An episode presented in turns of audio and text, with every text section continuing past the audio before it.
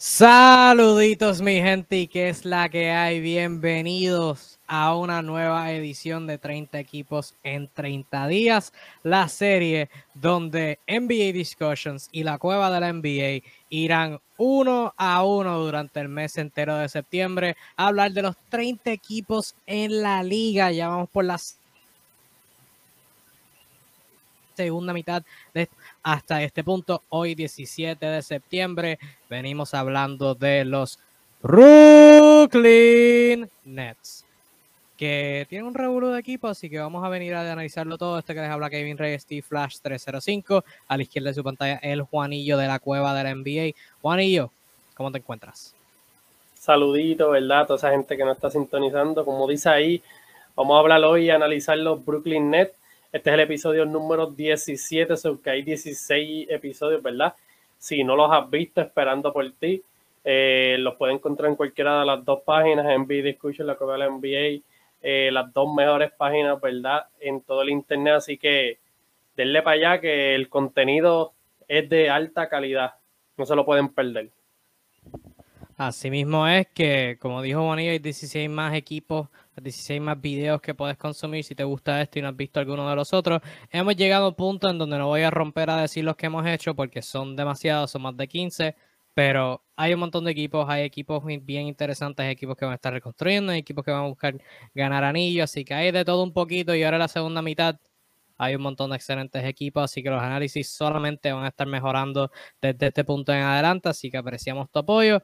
Y nada, vamos por encima con los Brooklyn Nets, que la temporada pasada vamos a hablar de una montaña rusa. Los Brooklyn Nets tuvieron una clase de montaña. La temporada pasada terminaron con marca de 44 y 38, séptimo lugar en la conferencia eh, del Este. Ganaron el play terminaron siendo barridos por los Celtics. Y qué clase de temporada, qué, historia de temporada. Comenzaron con el Big Three, Kevin Durant, Kyrie Irving y James Harden buscando mantenerse saludables, excepto que no empezaron con ellos, porque con el protocolo de la ciudad de Nueva York, donde donde al principio de la temporada, como hasta febrero o marzo, eh, jugadores o personas que no estuvieran vacunadas no podían este, estar en ciertos lugares. Una de esas personas era Kyrie Irving, así que Kyrie solamente terminó jugando 29 juegos durante toda la temporada eh, y durante toda, todo el transcurso de la primera mitad.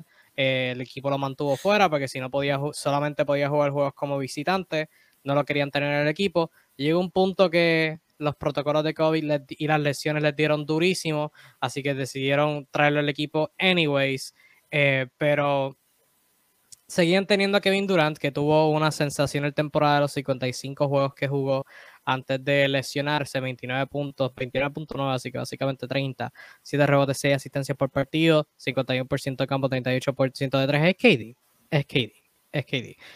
El asunto entonces es el resto del equipo, porque James Harden era esa, esa estrella que trajeron para acompañar a, Kyrie Irving y Kevin Durant y jugó 44 juegos con los Nets, 22 puntos, 8 rebotes, 10 asistencias, pero se veía un poquito de, de, de, quizás problema todavía con el hamstring que se había lesionado anteriormente y quizás la rapidez no estaba ahí la agresividad para anotar no estaba ahí, estaba siendo muy pasador, como dije, 10 asistencias por partido, pero quizás le estaba faltando ese componente de buscar el aro y tener esa velocidad de llegar al aro y anotar.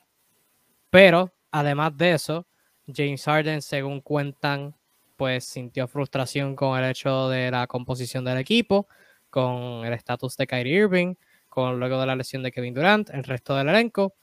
Así que a mitad de temporada, Brooklyn se ingenió un cambio donde enviaron a James Harden a Filadelfia y recibieron a Ben Simmons, Seth Curry y Andre Drummond. Entonces eso nos lleva al resto de los jugadores de rol. Ben Simmons no jugó nunca, ya sea por salud mental o la espalda, punto es que no jugó. Seth Curry, 19 juegos de temporada regular sin contar los playoffs, fue excelente especialmente considerando que Joe Harris, que anteriormente era su mejor tirador, solamente jugó 14 juegos antes de lesionarse eh, y perderse el resto de la campaña. Eh, otros jugadores que se destacan, Patty Mills jugó 81 juegos, solamente se perdió un enfrentamiento, fue su eh, firma de agencia libre. Jugó muy bien, anotó en doble figuras. Andre Drummond los 24 juegos que estuvo, los 24 como regular en la temporada regular. Eh, y jugó bastante bien. La Marcus Aldridge igual jugó muy bien. Bruce Brown, los números no llaman mucho la atención, pero el impacto en cancha cuando le daban oportunidad se hacía sentir 72 juegos, 45 fueron como regular. Y otras piezas como Nick Claxton, Goran Dragic en los 16 juegos que jugó desde mitad de temporada, Blake Griffin, el novato Cam Thomas, eh, Kessler Edwards, James Johnson antes de que lo cortaran. Es un equipo bien complicado, este de los Brooklyn Nets, eh, lo que fue la temporada pasada. Juanillo, de manera general, ¿qué te pareció la temporada pasada, 2021-2022, de los Nets? Bueno, yo invito a la gente, ¿verdad?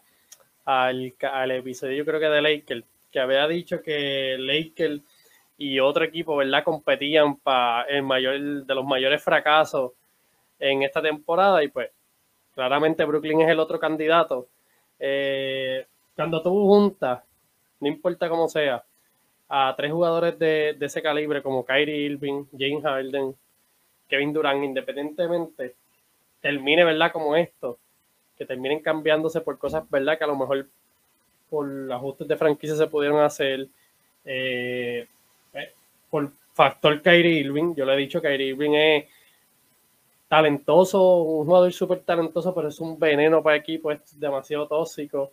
Y pues mira, lamentablemente lo que pensamos, ¿verdad? Que lo que presentaba este equipo cuando firmaron, ¿verdad? o sea, cambiaron por Harden y se formó este Big Three, pues tú decías como que un Big Three al nivel ofensivo no se había visto en años algo histórico, tú pensabas que iban a dominar de cierta manera, pues todo lo contrario, ¿verdad? Kevin Durant, pues, como tú dijiste, eh, hay que mencionar positivo, tuvo una temporada súper buena, fuera de las lesiones que tuvo. Part-time, Kyrie Irving, pues, cuando jugó, jugó relativamente bien, o sea, jugó súper bien. Obviamente, pues, tiene la ventaja, ¿verdad? Eh, el tú jugar 29 partidos, pues está fresquito, eh, tiene, tiene mucha, mucho más descanso, ventaja sobre otros. Jim Harden, pues sí, se vio, no se ve en su mejor condición física. A pesar de todo eso, es, un excelente jugador. Eh, se cansó, ¿verdad? De, de, la, del trato y de las cosas de Kyrie Irving. Terminan cambiándolo, adquiriendo a, hablando de, de, de de. Ah, se me fue la palabra. Estaba describiendo a Kyrie Irving. Eh, personas así, súper raras, como cogen a Ben Simon, juntas a Kyrie Irving, son que es peor aún. Coge a Ben Simon, ¿verdad? Ni siquiera juega. Que esto, esto nos pone más, más tensos aún porque no sabemos, ¿verdad? Si realmente es que le dolía la espalda. Porque se veía súper bien. No quiero cuestionar, pero psicológicamente, ¿verdad?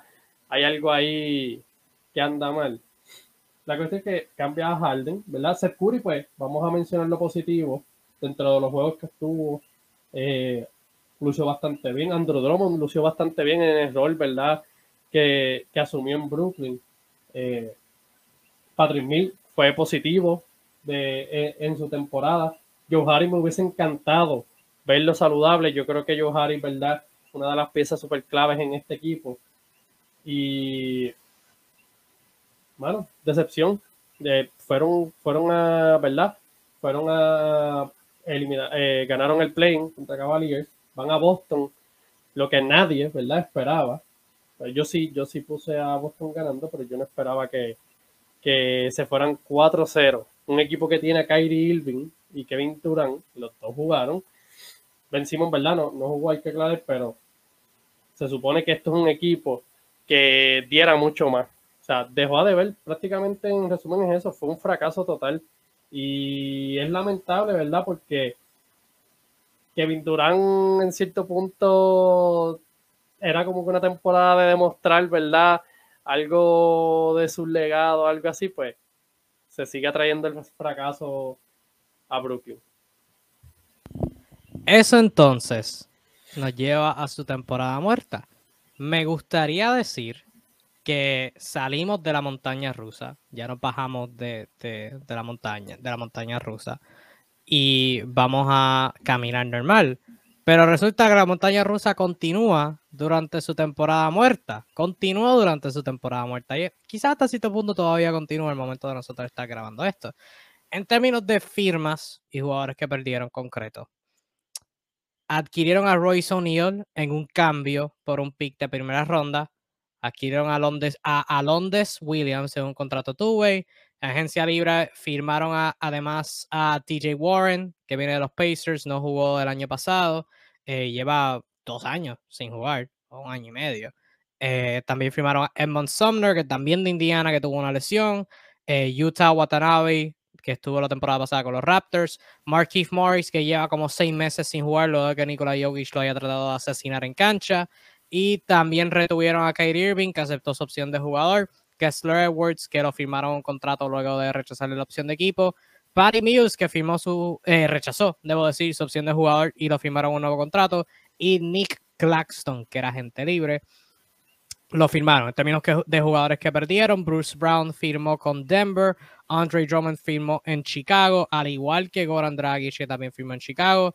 La Marcus Aldridge, Blake Griffin y David Duke Jr. siguen en la agencia libre. Ahora bien, lo que no se puede establecer en, las firmas es la incertidumbre que hubo con Kevin Durant. Al momento de nosotros estar grabando, tal parece que no va a haber ningún tipo de cambio involucrando a Kevin Durant. Y por conexión, tampoco sobre Kyrie Irving, porque uno podrá mirar esta agencia libre y decir, pues mira, fue bien callada, considerando que es un equipo que tiene Kevin Durant y Kyrie Irving, pero la cuestión es que no sabíamos qué equipo de los Nets iban a tener para esta próxima temporada, porque la historia de la temporada muerta fue que Kevin Durant no quiere estar en Brooklyn.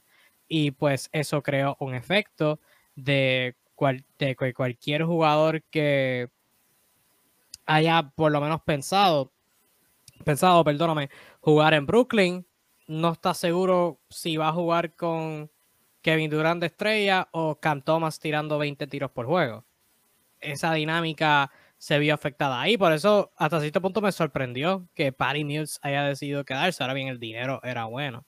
Así que eso por lo menos tuvo ese incentivo. Firmó por 12 millones, este, 6 millones por temporada, por las próximas dos temporadas. O que el dinero era bueno. No, no creo que haya podido conseguir eso en algún otro sitio.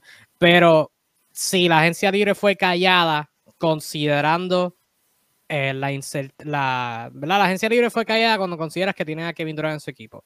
Pero considerando la incertidumbre que había con el estatus de Kevin Durant y si a Kevin Durant le cambiaba, pues lo cambiaban, que al momento no, no parece que va a ser el caso porque dijo que va a estar con ellos. ¿Hasta cuándo? No sabemos. Pero si en el caso de que Kevin Durant fuera cambiado, entonces pues había que preguntarse cuán, enfoca, cuán dispuesto iba, iba a estar Kyrie Irving en estar en el equipo. Así que cuando consideramos todo en consideración, la incertidumbre de Kevin Durant y la incertidumbre de qué, qué tipo de equipo este iba a ser, yo creo que tuvieron una muy buena agencia libre. Eh, creo que la única negativo, lo, lo, único, o sea, no lo único negativo, pero lo negativo que realmente yo creo que les va a doler es la pérdida de Bruce Brown, que creo que va a tener tremendo impacto en Denver, que hablaremos de ellos en su, en su momento. El 21 de septiembre vienen eh, los Nuggets. Eh, pero Bruce Brown hizo un montón de cosas por ello. Fue su, su utility player ultra por los Nets. O sea, un alguien tamaño armador que jugaba como alero, hacía cortinas grande, cogía rebotes ofensivos. O sea, metía jumpas operar.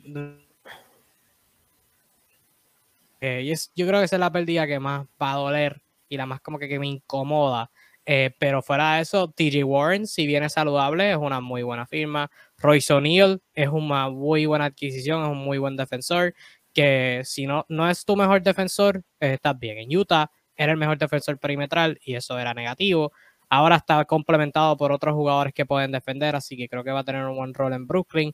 Igual Watanabe y Sumner, eh, me parece muy bien retener a Claxton, creo que era importante y lo pudieron hacer. Em, Así que considerando toda la incertidumbre, creo que tuvieron una muy buena temporada muerta. Eh, ¿Tú qué tal, Juanillo? ¿Qué, qué, pensaste, ¿Qué piensas sobre la temporada muerta que tuvieron? Yo voy por la misma línea que tú. Obviamente, si al momento antes de grabarlo hubiesen cambiado a Kevin Durant esto, pues hubiésemos cambiado quizás la percepción de, si fue bueno o no. Pero, ¿verdad? Al, día de hoy, eh, perdón, eh, fueron firmas apostando, o sea, complementarias a lo que tienen. Es como, como mencionamos, TJ Warren. TJ Warren, claro, viene de una lesión, pero si TJ Warren viene haciendo el trabajo como, como lo hizo, pues una apuesta súper buena. Y además, como te digo, no es el equipo de Indiana donde él tiene que venir a, que tiene una carga ofensiva eh, eh, de mayor de, mayor exigencia. Ya aquí no, aquí tienes a Kevin Durant, a Kyrie Irving, so, tienes a y tienes a muchos muchos jugadores que se va a repartir eso, so que yo creo que en, ese rol minimizado puede ser un buen trabajo. Eh, Rayson es un buen defensor, que claramente este equipo eh, necesita eh, jugadores, roles así. yo creo que va a encajar súper bien. Padre Mil, pues como te dije, él de las cosas positivas en, en esta temporada, lo retuviste, un buen tirador, súper útil al lado. La pérdida de Bruce Brown yo creo que les va a hacer mucho, mucha falta. Eh. El trabajo que él hacía era bien underrated. Yo digo que, como tú dices, era el tipo pequeño que iba, pero era el que hacía las cortinas, el que joseaba los rebotes ofensivos, el que siempre estaba, ¿verdad? Pasando bien, bastante bien el balón en, en, en esa área, ¿verdad? Del pick and roll. Eh, encontraba muchas veces a Clarkson o a los tiradores. Yo creo que el trabajo, el trabajo de Bruce Brown fue, fue bien importante. Pero, ¿verdad? Eh, ahora va a tener a Joker y de él hablaremos, ¿verdad? Después en, los próximos episodios. Marquis Morris, pues, si está saludable, ¿verdad? La última vez que lo vimos jugar, antes que Joker lo, lo, desmadrara ahí bien duro, yo espero, ¿verdad? Que todavía sea el Mikey Mori que, que mete el triple, que mete la yompa. Pues si estamos hablando de ese, pues va a ser bueno también. Eh, de dónde generar ofensiva, un juega fuerte. Yo creo que cae súper bien en el equipo. Eh, bueno, y este equipo, a todas estas, depende mucho de, ya, ¿verdad? Que retuvieron a Kyrie Irving depende mucho de, la actitud y, del compromiso de estos, de, de Kyrie Irving, Kevin Durant y prácticamente el mismo vencimos. Yo creo que de eso va a depender. Pero las movidas en. Ah, perdón. ahora mismo, como están, eh, yo a mí me gustaron las movidas que hicieron. Entonces vamos a pasar ahora a ver cómo esas movidas encajan en este equipito de los Nets. Vamos a pasar a, a proyectar su cuadro titular. Y aparte de los tres jugadores que están sembrados, hay distintas vías por las que uno se puede ir en términos de construir este equipo. Esta, ah, por esta vía yo me fui. Esta fue, la, esta fue la ruta que yo tomé. Veníamos por la avenida y yo cogí esta salida. Kyrie Irving de armador, obvio. Kevin Durant y Ben Simmons como los dos forwards. Alrededor de esos tres, de centro tendría a Nick Claxton, porque es Hello Dayron Sharp. Y aunque creo que Daron Sharp va a tener una muy buena temporada si le dan tiempo, se vio muy bien en Summer League. Creo que todavía el trabajo es de Claxton. Ahora bien, Claxton todavía tiene que demostrarme un par de cositas. Este, porque, o sea, tiene buen potencial, es un buen, bastante buen defensor, puede hacer switch, pero todavía necesito ver un par de cositas más de él. Y en, en la posición de escolta, el armador al lado de Kyrie, yo tendría Seth Curry. Obviamente el default sería quizás poner a Joe Harris de vuelta en esa posición, pero considerando el tiempo que Harris ha perdido y para contexto, Joe Harris y Seth Curry ambos vienen de operaciones. Ahora bien, Joe Harris se lesionó el tobillo izquierdo durante la temporada y lleva varios meses fuera. En el caso de Seth Curry, él vino una operación de su rodilla izquierda que la tuvo durante la temporada muerta. Se espera que ambos estén disponibles para training camp, eh, pero Seth es el que, o sea, llevó, él finalizó la temporada con el equipo, tuvo un muy buen juego. Y yo creo que Joe Harris es alguien que yo lo, meto desde lo traigo desde la banca y dejo que progrese lentamente a meterse en minutos. O sea, le doy unos 15 minutos para empezar la temporada, progresivamente lo subo a 20 y después el que esté jugando mejor, el que sea, el que tenga la mano caliente, ese es el que pongo de titular porque necesita un tirador. Y este, si el que sea que esté tirando, el que esté tirando mejor a mitad de la temporada, puede ser que sería titular, pero día uno yo me iría con Seth Curry y de centro Nick Claxton. Tú, Juanillo, ¿qué tal? Yo voy por, por esa misma línea. Yo tengo de point la, obviamente a Kyrie Irving, estilo part-time, creo, o no sé, veremos a ver. Eh, de hecho, ¿verdad? Yo tengo a Seth Curry, eh, también por el mismo hecho de que Joe Harris, pues por la lesión y como que quisiera verlo primero cómo vuelve, eh, porque si los dos estuvieran 100% saludables de esto, pues yo creo que yo me iría por Joe Harris, en el sentido de que me gusta el lado defensivo y pues un tirador también. Pero, ¿verdad? tomando en consideración eso, tengo a Seth Curry, tengo de small forward a Kevin Durant, power forward tengo a Ben Simmons y pues de centro tengo a Nicolas Claxton. Ahora mismo ese yo creo que es el cuadro fluido, que factor clave va a ser Ben Simmons. Para mí ese, ese, este equipo, eh, yo, no, yo no estoy tan optimista con ellos, pero si, si quisiera, ¿verdad? ser optimista con ellos, la pieza fundamental para que este equipo como que dé el salto o mejore drásticamente, tiene un nombre, Ben Simon. Es lo que puede hacer Ben Simon, como eh, en los problemas psicológicos que tengan, si los puede eliminar, el problema de tiro, o sea, prácticamente hay muchas cuestionantes en, en, este equipo y es, y es razonadas a él, porque de Kevin Durant no va a decir nada, o sea, Kevin Durant es Kevin Durant, Kyrie Irving pues dentro de su niñería, cuando él juega, es, es un fucking caballo. O sea, es bien difícil. Dos jugadores súper super anotadores. Pues ahí, ahí el que falta, ¿verdad? De ver lo que puede demostrar en este equipo y lo que puede encajar. Y dicho las cosas, ¿verdad? Y las habilidades que tienen, si las aplica de manera necesaria, este equipo, pues, podría complementarse súper bien. Esto fue un punto de conversación que se dio cuando se dio el cambio de por Ben Simmons, obviamente nunca se pudo probar porque nunca jugó la temporada pasada.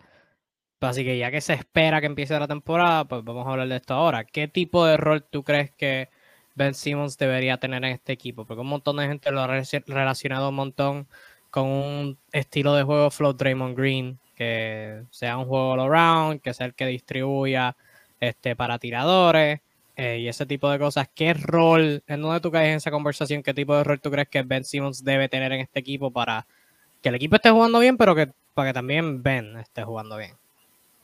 Yo por lo menos, yo entiendo que sí. Yo comparo, yo, hago esa comparativa mucho. Yo creo que Ben Simmons puede hacer, bueno, por lo menos si está listo, ¿verdad? psicológicamente, él puede hacer el trabajo de Green mejor mejor, así como ese, esa es mi opinión. Eh, claro, tiene que estar no, no, no, puede tener miedo a tirar, todas esas cosas, ¿verdad? Que, está trabajando.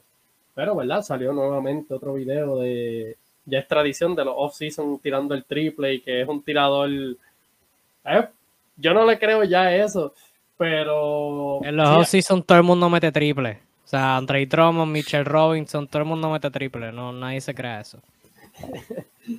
Yo, pero mira, mirando el equipo, él puede, si él, ¿verdad? Si él acepta ese rol y, sería perfecto. Kyrie Irving, tiene a Kevin Durant, y coge ese rol, ¿verdad? Puede ser un distribuidor, ya tienes dos anotadores élites que son tiradores eficientes, contando con Seth Curry al lado. ya estamos hablando de tres tiradores, ¿verdad? Eficientes de ambas esquinas.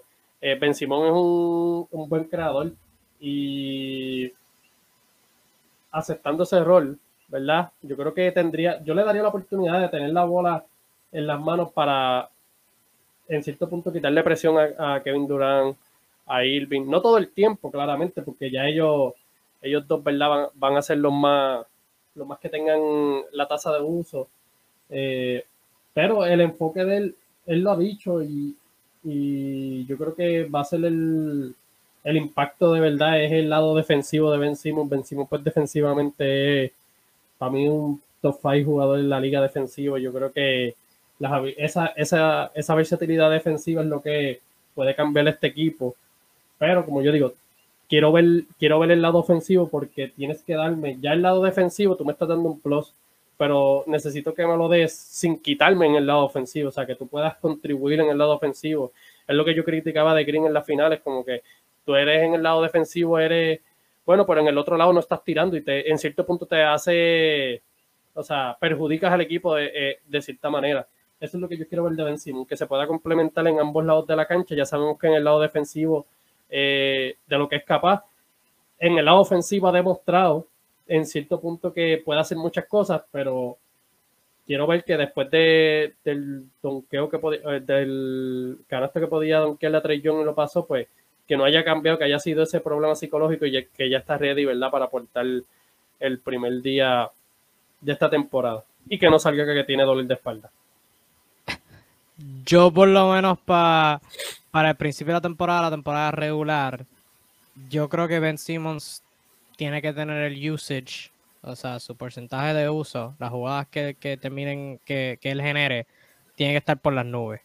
Y cuando digo por las nubes me refiero a que yo creo en términos de manejar el balón, Kevin Durant es uno. Para el equipo jugar bien, creo que Ben Simmons tiene que ser dos. Creo que Ben Simmons tiene que manejar el balón inclusive más que Kyrie Porque cuando Kyrie tiene el balón, Kyrie es un mago. O sea, el tipo hace magia con el balón en sus manos y puede hacer de todo. El problema es que Ben Simmons sin el balón no puede hacer nada. O sea, puede hacer cortina, ok, fantástico. Pero como que no está constantemente moviéndose, no está buscando crear su propio, no, está buscando crear un espacio. Ahora, Kyrie Irving sin el balón igual es súper bueno. Y se vio cuando estaba, cuando no ha tenido que manejar el balón durante su carrera, puede atacar desde una esquina, recibiendo, tirando. O sea, el tipo es bueno en catch and shoot. El tipo es bueno atacando, atacando un close out. O sea, el tipo es bueno como sea, como sea. El tipo es bueno en ofensiva. Y yo creo que Ben Simmons, para desbloquear por completo lo que él puede traer a este equipo, él tiene que dominar el balón. Cuando Kevin Durant no esté jugando isolation o cuando esté jugando un pick and roll y está atacando, Ben Simmons tiene que ser el que maneje el balón. Y obviamente yo creo que lo primero es que cuando hay una oportunidad de transición, Ben Simmons esté corriendo la cancha o sin el balón, corriendo el canasto, o con el balón, corriendo por el medio y con tiradores esparcidos. Porque Ben Simmons cuando estaba en su mejor momento en Filadelfia, él era el jugador que tenía la mayor cantidad de asistencias pasando tiradores. O sea, asistencias que generaban tiros de tres. Y era, y era el mejor. En Filadelfia no tenían los mejores tiradores del mundo. Eh, pero ahora en Brooklyn, imagínate, Ben Simmons corriendo en transición y tiene a Kevin Durant, Kyrie Irving y Seth Curry a distintos lados. O sea, eso es una, una receta para, para, para ser brillante. Los Brooklyn Nets y Ben Simmons y los jugadores que, que, estarían abiertos para esos tiros. O sea, que yo creo que lo principal para Brooklyn va a ser darle el balón a Ben Simmons y darle esa confianza esa confianza de que él pueda atacar y que tiene talento increíble alrededor de él. Porque Kevin Durant, con el balón, sin el balón, Kevin Durant va a ser Kevin Durant. Ya ha demostrado que lo puede hacer. Kyrie Irving igual con el balón ha demostrado que puede hacer magia y sin el balón es súper bueno también. O sea, es que yo creo que lo mejor para Brooklyn es que Ben Simmons maneje el balón. Yo lo veo más que Draymond Green. O sea, este, yo quiero a Draymond Green. Draymond Green hace su rol a la perfección. Y no creo que nadie pueda igualar el rol en particular de Draymond Green. Por eso yo creo que vencimos tiene que hacer más que un simple rol de Draymond Green. O sea, que tiene que ser, tiene que promediar doble dígitos en puntos, mínimo. Yo creo que mínimo 14 a 15 puntos, como mínimo. Como 6 a 7 asistencias y la misma cantidad de rebotes. O sea, eso, eso es el juego que tiene que proveer Ben Simmons para, obviamente, para él jugar bien. Eh, y cumplir con el mega contratazo que le están pagando. No es por culpa de ellos, porque fue el contrato que les dio Filadelfia, pero es el contrato de él como quiera. Em, y para Brooklyn brillar. Yo creo que ese es el rol que él necesita. Ahora, para los playoffs, pues ahí entramos en confianza y entramos en vención, pues quizás no tener este, la agresividad eh, como debe. Eh, pero ahí tienes a Kevin Durant y O sea, que no importa, no, no necesitan eso de ti. Eh, pero por lo menos temporada regular, eso es lo que necesitan de Ben. Ahora bien, el resto de los aleros que tienen es una situación bastante interesante. Hay un cuartito bien interesante de aleros entre Royce O'Neal, Kessler Edwards, TJ Warren, Utah Watanabe y Markeith Morris. ¿Cómo tú manejas esa situación? Porque creo que Warren y O'Neal de seguro tienen que jugar y de hecho pueden crear combinaciones interesantes jugando un posible small ball. Porque tienen a Ben, tienen a KD, a O'Neal, Warren, cualquiera puede jugar de, power forward, KD y Ben Simmons pueden jugar de centro, pueden crear unas combinaciones bastante decentes. Este, el mismo, eh, el mismo Watanabe también es alto, o sea, es que, ¿cómo tú manejarías esa situación con, los distintos aleros que tienen? Yo, por lo menos, me enfoco en TJ Warren y O'Neill. Para mí que esos son los donde van a caer, recaer los minutos. Eh, claramente ellos pueden jugar Power Forward también, como mencionaste. Pueden irse en un small ball, por, e, por eso es que yo creo que son los indicados. Son donde va, van a recaer los minutos. Eh, como dije, O'Neill es un excelente defensor. Eh, mejoró bastante, ¿verdad? Su, tiro de tres es un tiro decente, ¿verdad? Que puede meterle en, en cuando está solo, al lado de, de, esas, de las superestrellas, pues va a venir súper bien. TJ Warren, pues él se fue siendo un anotador eficiente. Obviamente, pues la única cuestionante es el tiempo que está afuera. Pero yo, como dije, en un rol minimizado, yo creo que eh, los minutos están ahí. Eh, simplemente hay que darle los minutos a esos dos, eh, esos dos jugadores. Ya quizás, ¿verdad? si, si te pusieras a, a improvisar otro cuadro y pues quieres darle minutos a otro tipo de jugador, pues quizás podrías invertirte con Marquis Mori o quizás, ¿verdad? Con, con Guanabí, ¿verdad? Que, que, es bastante alto. Pero yo por lo menos, si, si voy a repartir responsabilidades, yo por lo menos me, me enfocaría, ¿verdad? En lo que es TJ Warren y Onin. Son, son mis dos suplentes, ¿verdad? Con la mayor cantidad de minutos y responsabilidad. A mí, personal, a mí personalmente me gusta el, el potencial que tiene Watanabe en este equipo. O sea, un alero de 6-9 los números no son nada wow, obviamente reconocido por Anthony Edwards, aniquilarlo, robarle la vida, este, mandar, mandarle el espíritu a, donde sea que vaya a terminar, pero fuera de eso, o sea, el tipo, precisamente por esa jugada, o sea, el chavaco juega con energía, este, es alto, tiene un tiro bastante sólido, respetable aunque en pocos intentos. Yo creo que en Toronto, por, Nick Nurse ser alérgico a sus jugadores reserva, creo que no tuvo una buena oportunidad y yo creo que con oportunidades puede ser, hacer un buen trabajo y Brooklyn, tú lo mencionaste ahorita, necesitan defensa. Creo que con Watanabe no estarían mal porque creo que, él puede, puede hacer el trabajo. Este, sus jugadores jóvenes, y con esto pasamos a otro, a, la próxima sesión. Pero sus jugadores jóvenes, o sea, porque tienen a Kessler Edwards, Cam Thomas y Daron Sharp. Tres jugadores que tuvieron la temporada pasada. Tres jugadores que en distintas ocasiones proveyeron buenos minutos, particularmente Edwards, que eh, por mucho tiempo fue regular del equipo. No, ¿verdad? Sí, es su trabajo, pero fue regular. Eh, Daron Sharp, cuando tuvieron situaciones por, por COVID, pues él estuvo jugando mucho tiempo. Igual este Cam Thomas, cuando obviamente necesitaban una anotación, él en ciertas oportunidades brilló. ¿Cómo tú ves a esos jóvenes en particular situándose en, este equipo, considerando los veteranos que, tienen y obviamente las expectativas que hay? ¿Crees que un rol, crees que hay un rol para los tres, para alguno de ellos en particular? Yo por lo menos pienso, ¿verdad? Eh, me voy por Can Thomas, por la habilidad, ¿verdad? Que, que ha demostrado anotando. Eh, por la habilidad, ¿verdad?, de crear su propio tiro. Yo creo que, viniendo de la banca, eh, podría tener, ¿verdad?, una tasa de uso eh, decente, ya que podría darle descanso, ¿verdad?, a Kyrie Irving y Kevin Durant. Yo creo que en cierto punto sí mejora. Podrías tirarte unos cuadros con Ben Simon y pues él tener a Ben Simon, ¿verdad?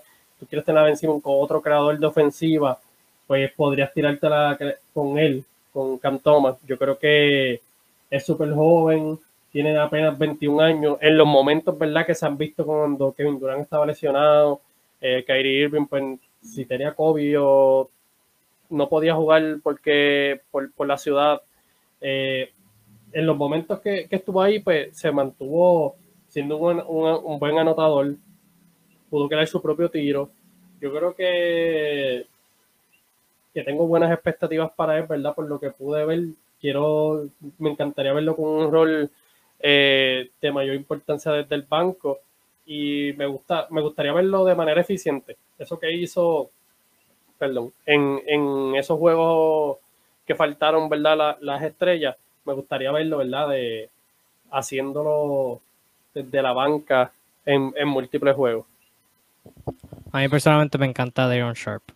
Potencial de Daron Sharp en este equipo. O sea, 6-11, bien, pero que bien fuerte ese chamaco. Bien fuerte.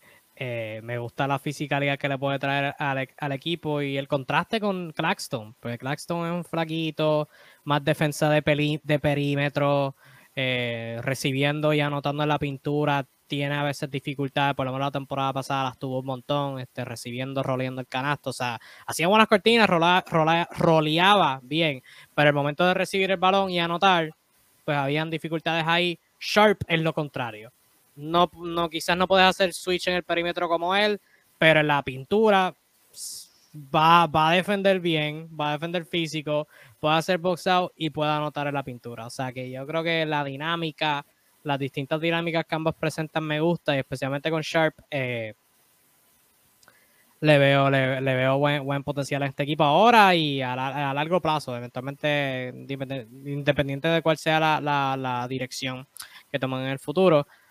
Eso va a depender grandemente del récord que tengan. Predicción de récord para los Brooklyn Nets o anillo para los Nets. ¿Cuál sería el mejor caso?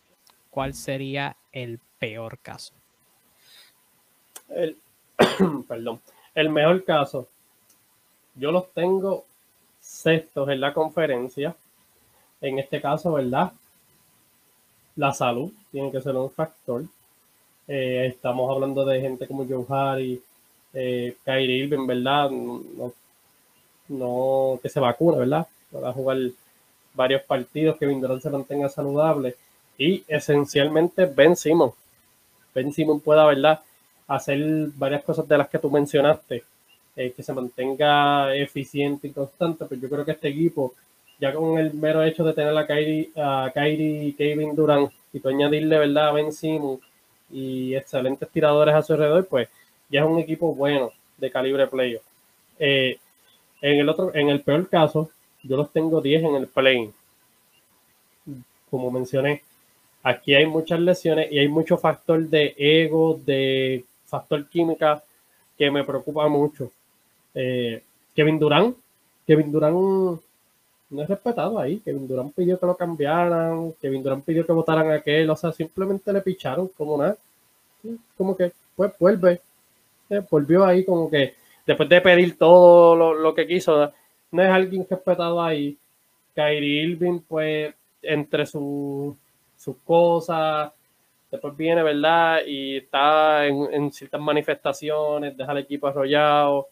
Eh, y no, no respeta a Steve Nash, toda esa cuestión. Entonces es como un ambiente tóxico y sacas, o sea, llegó Ben Simon, que es el tipo con la capacidad mental más madura de toda la NBA y lo metes en el lugar más tóxico, so puede colapsar. yo, yo creo que, que el factor química aquí, el factor ambiente del equipo, puede, puede afectar gravemente. Podrían, yo diría que podría estar, no ser las lesiones, como que puede estar el equipo saludable, pero si, si empiezan todas estas cosas de, la química a afectar, yo creo que tres jugadores con mucho potencial, pero bien flojos de mente son. Se podrían descajilar. En el caso que terminen sexto en tu mejor alternativa por encima de quienes terminan yo los tengo, los tengo por encima de Indiana, de Detroit. Eh, no, tengo por encima de Orlando, Detroit, Indiana, Washington, Knicks, eh, Charlotte. Los tengo por encima de Toronto. Y los tengo por encima de. Me faltó uno y los tengo por encima de Atlanta.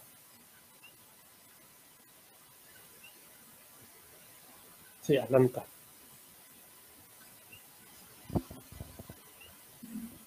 interesante. Yo en mi. Yo estoy bastante diferente. Ah, perdón, mejor- perdón, perdón. Ajá. Atlanta no, Chicago. Ajá. Corrección, corrección, Ah, corrección. ah, importante, importante corrección. corrección. Corrección, Bien corrección. importante, bien importante. Bien importante. Eh, yo en mi mejor caso no los tendría en los playoffs. Los tendría un espacio debajo de los playoffs. Los tendría séptimo lugar en el play nuevamente. Por encima de Washington, Toronto, Orlando, Nueva York, Indiana, Chicago, Charlotte y Detroit. Eh, Los demás equipos simplemente los veo demasiado reforzados y demasiado buenos. Eh, y no creo que Brooklyn vaya a tener tan buena temporada porque algunas, algunas de esas profundidades pues eh, me preocupa y está el elemento de Ben Simmons que no sabe qué vayan a hacer con él. Ahora bien, en el peor caso, en el peor caso, esto se va a implosionar. En el peor caso, eh, no van a estar jugando buen baloncesto, no van a estar defendiendo, van a haber problemas en ofensiva, eh, va a haber drama a mitad de temporada y el equipo se va a rendir como para marzo. Así que en el peor caso, yo tengo a los Brooklyn Nets. Esta no es mi predicción oficial, que quede claro. Es simplemente mi peor caso. Yo tendría número 13 en el este Mm. solamente por encima de Detroit e Indiana. Porque, nuevamente, o sea, si a la, al, para pataico, como lo comenté en, en el live que hacemos en B Discussion, Kevin Durant dijo que se iba a quedar. No dijo cuánto tiempo. No dijo si era la temporada completa. No dijo si era el contrato completo. No dijo si era hasta que empecemos a jugar mal. Entonces ahí sí me voy a encabronar. O sea, que a la que, que- a la que Brooklyn empieza a jugar mal, que es posible, porque, ¿verdad? Es posible que, que entre en un slump o algo en noviembre o en diciembre. Creo que van a haber problemas y si hay problemas, no creo que este, este equipo tenga las piezas necesarias para mitigar esos problemas. Porque como tú mencionaste, Kyrie Irving, o sea, ha sido part-time por toda esta temporada, ya sea por lesión o por opción. Eh, Kevin Durant también ha estado bien lesionado y obviamente pidió un cambio, que ya pues se ve retado en ese aspecto. Steve Nash, como tú dijiste, bendito, el pobrecito, nadie lo respeta. Eh, tú sabes que no, no tienen como que... Y Ben Simmons, muchacho. O sea que no, no tienen como que las piezas necesarias para mitigar un mal comienzo o una mala racha y son capaces de tener una mala racha. Y en este peor caso que tengan una mala racha, yo veo como que las cosas van a, van a, van a irse a mal. Van a, van irse a mal. Eh, pero va a ser interesante ver cómo se desarrolla eso. En términos de expectativas para el equipo, ¿qué te gustaría ver de ellos para esta temporada? ¿Qué te gustaría ver de los Nets? ¿Qué expectativas tienes sobre algún jugador individual, sobre el equipo como tal? Cuéntame. que Kyrie Irving juegue la mayoría de los partidos, empezando adelante. Que Ben Simmons juegue también. Prácticamente yo creo que recae en Ben Simmons porque es lo que yo digo que es lo que puede como que arreglar todo. O sea, Ben Simmons, si vuelve a ser por lo menos cercándose de, lo que fue proyectado a esa estrella o de camino estrella eh, en la liga que en, en cierto momento, ¿verdad? Un jugador all around, que pues, jugador franquicia. Sea, yo creo que si él se convierte nuevamente en ese jugador, gana su confianza en sí y, mano, deja el problema psicológico y empieza a lanzar. O sea, cuando, yo creo que si él cambia eso, fuera de eso, yo, yo, yo vacilo, ¿verdad? Mucho con, con, con Ben Simmons, pero si él cambia eso por completo, estaremos hablando, o sea, cambiaría la conversación algo bien serio. Y sería un jugador, eh, y si hace eso, es un jugador que te cambia un equipo por, la, por el arsenal de habilidades que tiene y cómo impacta en ambos lados de la cancha. So, sí, yo, yo, yo creo que mis expectativas o mis ojos van a estar en Ben. Yo creo que a pesar de, que está Kevin Durant, está Kyrie Irving, mis ojos están en Ben. Ver qué puede hacer Ben para mí depende, depende full eh, esta temporada de lo que él, él sea capaz esta eh, este año. Yo igual creo que depende en Ben Simmons el éxito de los Nets si le dan el rol correcto creo que va a estar bien, como dijo ahorita. ¿Cómo tú crees, si crees esto? O sea, ¿tú crees que, pues Kyrie como dije, aceptó su opción de jugador, no está bajo un nuevo contrato, lo que implica que el verano que viene va a ser agente libre. ¿Tú crees que ese impending, esa venidera agencia libre, afecte esta temporada de algún modo? Y si crees que la afecte, ¿cómo? Que si la afecta el, el, hecho de que Kyrie va a ser la gente libre. Sí. No puede afectar, sí, claramente. Lo puede afectar o lo puede beneficiar. Eh, yo, diría que hay que aclarar eso. ¿Cómo lo afectaría? O sea, ¿crees que, o sea, este, si está jugando mal, pues va, a estar más inclinado a, o sea, como que está, tiene esta presión de que va a ser agente libre, quizás esté menos inclinado de descansar el juego o de irse en esas cosas de, part-time o quizás quiera buscar más tiros, no, no sé, ¿Cómo, ¿cómo tú crees que eso afecte al equipo, ya sea positivamente o negativamente, como dijiste, o sea, las alternativas?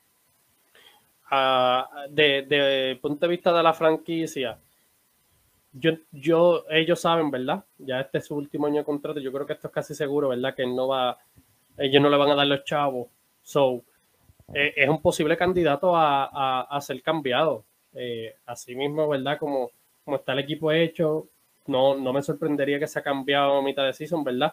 Eso también depende mucho del rendimiento de él, porque si él viene jugando eh, bien, So, van a haber muchos equipos que se van a querer arriesgar. Los Lakers pueden ser uno de ellos, ¿verdad? Por, decirlo así. O sea, hay, seguro que sí. Hay muchos equipos, ¿verdad? Que, que, se pueden arriesgar. O sea, siempre hay un equipo desesperado. Lo pueden hacer, ¿verdad? Como yo digo, en el momento, dejándose llevar por el hype del momento, si él viene jugando bien, eh, eso puede ayudar, ¿verdad? A los Nets a, a sacarle, ¿verdad? Piezas. Eh, de lo contrario, también depende de, cómo Kevin Durant, ¿verdad? Vea las cosas. Porque es que, como tú mencionaste, él no lo respetaron ahí. O sea, él no, él no está ahí porque quiere estar ahí. Es como que no tenía otra opción. So, esto, esto nos deja ver cuál es el, el cuál es la o sea, en qué, cómo se ve la franquicia ahora mismo. Porque, ok, Kevin Durant dijo que iba a acordar terminar su contrato de cuatro años, pero tú le creíste, yo le creí, no sé, o sea, yo, ¿qué te asegura eso? Es Kevin Durant. yo creo que va conectado con lo de Kyrie Irving.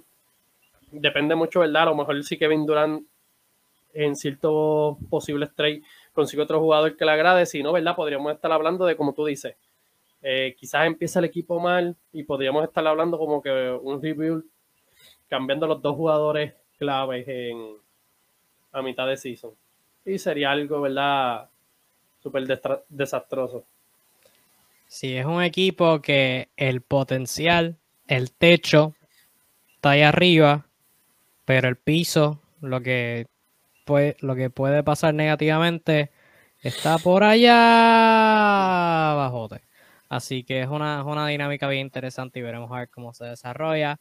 Y con eso cerramos esta edición de 30 equipos en 30 días. Muchísimas gracias por tu apoyo. Esperamos que te haya gustado este episodio. Si te gusta y quieres ver más, déjanos un like, déjanos un comentario si estás en acuerdo, en desacuerdo, sobre lo que sea que hemos hablado. Compártelo con tus panos seguidores de baloncesto. Si estás escuchando el podcast, déjale 5 estrellas. Déjanos saber que te gustó en las redes sociales, como sea. Compártelo, como sea. Lo apreciamos. Anyway, eh, si quieres ver los anteriores 16, nuevamente son demasiados equipos. No tengo la energía para decirlos todos. Pero si estás viendo en YouTube, eh, por lo menos en mi discussion hay un playlist eh, con, todos los, con todos los videos. Y si estás viendo en ya sea en Facebook o en YouTube de la cual NBA, pues puedes ver literalmente los previos 16 videos y están ahí toditos en orden eh, que los hemos hecho. Así que muchas gracias por tu sintonía. Sintonízanos mañana, donde sea que estés viendo escuchando esto, para escuchar nuestras opiniones sobre los Minnesota Timberwolves, el equipo número 18 en este proyectito. Así que nos vemos en ese entonces. Hasta este momento, cuídate mucho, que tengas un lindo resto de tu día y nos vemos. Chao.